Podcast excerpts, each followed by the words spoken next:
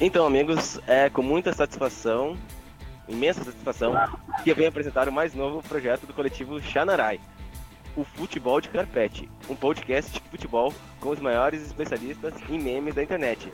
E sem muita demora, peço que meus colegas se apresentem. Hum, Vou começar pelo Matheus, então. Matheus, se apresente. Fala pessoal, bom dia, boa tarde, boa noite pro imenso público do nosso podcast. Sejam todos muito bem-vindos aí. Luke? É isso aí. Bom dia, boa tarde, boa noite. Meu nome é Lucas. E. tô chegando com os refri aí, rapaziada. Apresente, por favor. É, bom dia, boa tarde, boa noite. Isso, não tenho muito o que dizer. Amo vocês, obrigado por estarem aí mais uma noite, ou tarde, ou madrugada, whatever. Estamos aí. Então digo Dobre Ultra, Dobre Den, Spokone Noite, Ixizop e meu nome é Dimitri e eu sou o âncora desse projeto. então vamos começar com as notícias da Copa passada. Luke? Ah, bom, ah, na verdade, não são apenas notícias da Copa passada, são algumas notícias relevantes, então, ou irrelevantes, dependendo do ponto de vista, para esse início de Copa. A primeira notícia, então, ah, que a gente tem para comentar é a seguinte: Rússia nomeia gato surdo como oráculo oficial da Copa do Mundo. Na última segunda-feira, dia 12, a Rússia nomeou um gato surdo como oráculo oficial da Copa do Mundo de 2018. O gato se chama Aquiles e vive em um museu em São Peters- Petersburgo. Como que chama o gato? Felino Branco já havia exercido essa função na Copa das Confederações do ano passado, quando acertou os resultados de quatro jogos. A Copa de 2010 também teve um animal como oráculo, o povo Pou da Alemanha. Na competição de 2014, que ocorreu no Brasil, o cargo foi ocupado pela tartaruga Cabeção. Ah, bom, ah, eu queria eu queria então saber o que que ah, quais suas opiniões e comentários a respeito dessa notícia Primeiramente, de cada um. como é o nome da, da tartaruga, do, do gato cego? Isso. O gato é surdo, né? Aquiles, Aquiles. Aqueles, ok. Ele é surdo. Ele é surdo. É surdo, Surdo, o gato surdo, oráculo Ele- oficial da Copa do Mundo. O que, que vocês acham então de cada Copa ter um, um animal como oráculo? Vocês acham Eu isso uma boa ideia? Eu, eu acho super válido, até porque com certeza o, o gato, o nome desse ali, Aquiles. o Aquiles, ele, por, por, por ele ser surdo, né, ele provido de um dos seus sentidos, ele pode ter ah, ativado o seu sexto sentido, o terceiro olho, que é por isso ele pode ser um ótimo oráculo para todos os do. Terceiro olho? É. Terceiro olho, o chakra, quer dizer? Sim. Aquele da testa, tá? Sim, sim. é, pois é, né? Um- Acho muito interessante, né? Até porque a gente vai eh, explanar aqui uma, uma situação i- interna de que a pessoa que, ah, vamos dizer assim, a pessoa que menos entende de futebol aqui, né? Entre, dentro do grupo, dentro do bolão interno aqui da nossa, da nossa organização, do nosso coletivo, é quem tá ah, muito na frente da gente, né? Acho, acho interessante que as pessoas, as pessoas ou, ou seres vivos que menos entendem de futebol são os que conseguem acertar mais. Ah, Vocês podem perceber que o gato, por ser surdo, ele. Logicamente ele nem tá escutando os jogos, né? Então. Sim, não escuta as narrações do Galvão. Ele é totalmente escuta imparcial. E vocês Talvez- acham também que o gato, ele. Cada animal desses representa bem seu país? Tipo, o gato é o gato na Rússia, o... na Alemanha tem o polvo, e no Brasil tinha a tartaruga cabeção. O que, que vocês acham disso? O- a relação do gato com a, do- da Rússia com gatos seria aquele tipo de gato que a gente conhece como Sphinx, né, no Brasil, né? Ah, eu achava que era o gato de Soldinha. Eu não sei, eu não sei, na verdade, eu, não- eu não, eu não conheço, manjo muito de gatos, mas não conheço nenhum tipo de gato russo específico. Que- que, se eu não me engano, esse, raço, esse gato não chega a ser exatamente russo, é asiático, assim, né? Aquele gato sem pelo, pra quem não conhece o Sphinx, né? Ah, tá. Não é egípcio? Não. Egípcio não, egípcio é o, é o siamês, se eu não me engano também. Porque o povo, qual seria a relação do povo com a, com a Alemanha? Eu não consigo fazer esse, essa conexão. É, é por causa da ida, né?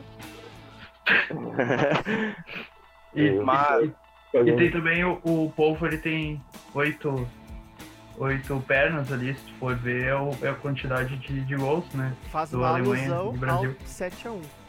7 mais 1, 8. Puta é, merda. na verdade faz muito sentido agora. Puta merda. Hum, a tartaruga, eu acho que é, a- é o animal que faz mais sentido dentro do, de toda essa relação, né? É, era que fazia previsões no Brasil, isso? Isso. Tava É, pressão. O povo brasileiro andando devagar, a democracia andando devagar aqui no Brasil. Acho que faz, faz mais sentido no Brasil a tartaruga cabeção, né? Isso aí. Acho que a tartaruga cabeção faz mais sentido que os outros. Só se ele estivesse fazendo referência pra mim, né? Cara, é, a gente já sabe que tu é o, o animal do nosso grupo. O animal dessa Copa, né? É, o animal dessa Não, Copa. não, é.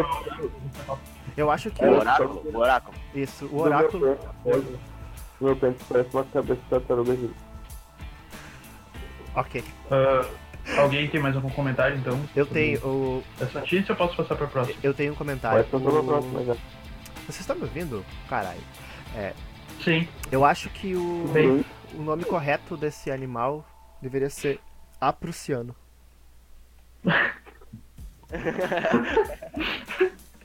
e é isso aí. Era só isso meu comentário. Bom, É. ah, vamos lá para a segunda notícia então. A manchete é a seguinte: oito jogadores da seleção mexicana teriam curtido festa com 30 mulheres VIP antes da Copa. Em 2 de julho, em junho, na verdade, após o jogo com a Escócia, que o México ganhou de 1 a 0, e antes de partir para a Copa do Mundo, oito jogadores mexicanos compareceram a uma festa privada em uma mansão com 30 acompanhantes VIP, de acordo com a publicação. O artigo afirma que a reunião começou às 10h30 de 1 de junho e terminou somente na tarde do dia seguinte. O secretário-geral da Federação Mexicana de Futebol ah, disse que os jogadores celebraram a festa em seu dia de folga. O diretor afirmou que não vai condenar os jogadores. Abre aspas. É uma decisão livre, que possam aproveitar seu tempo. Ah, bom, o que, que vocês têm ah, a dizer a respeito sobre isso? Vocês Eu acham? Eu acho que eles ralaram o tempo, né? Porque tantas horas assim.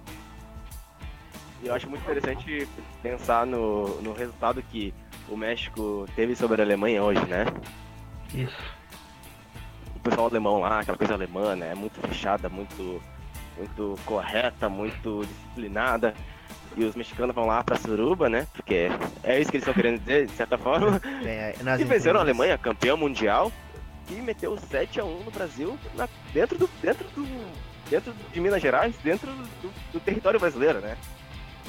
E E aí isso me faz pensar no fato de que o Tite, o técnico da seleção brasileira, ah, liberou, liberou o sexo durante a Copa, né? aham. Então acho que o, o Hexa é só uma questão de tempo ainda.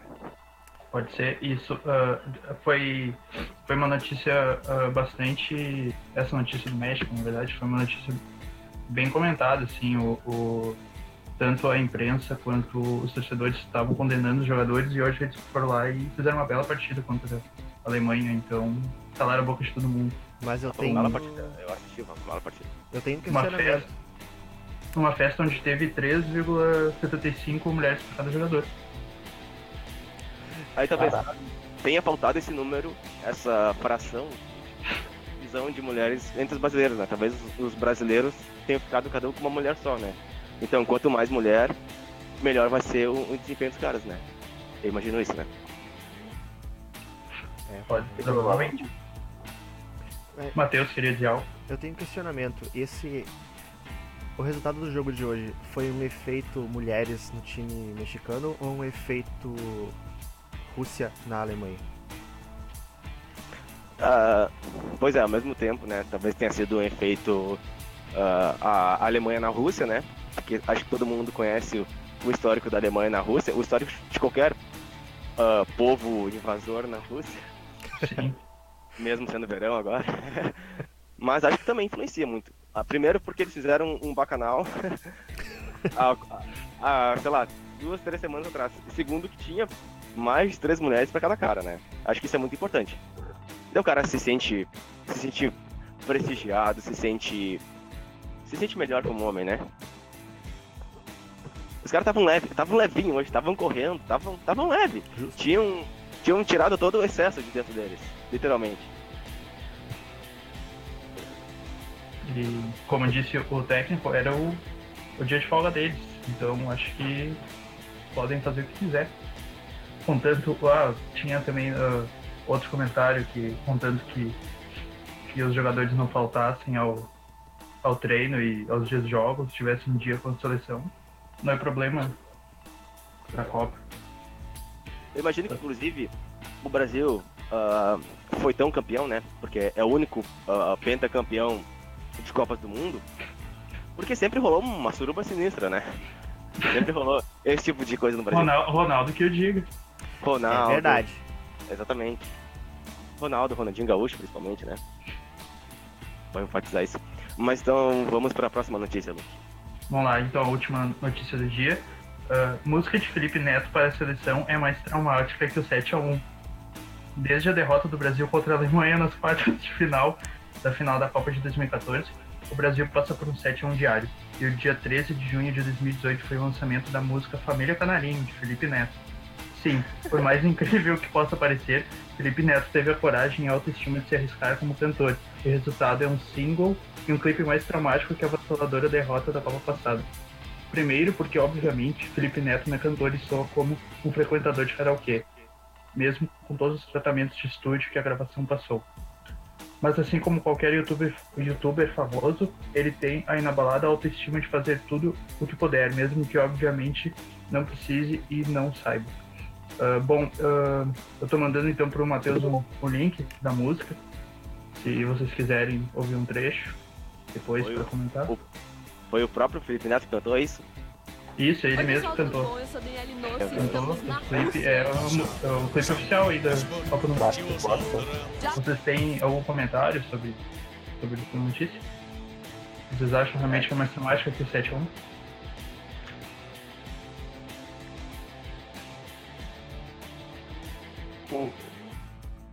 Não tem o que dizer, né?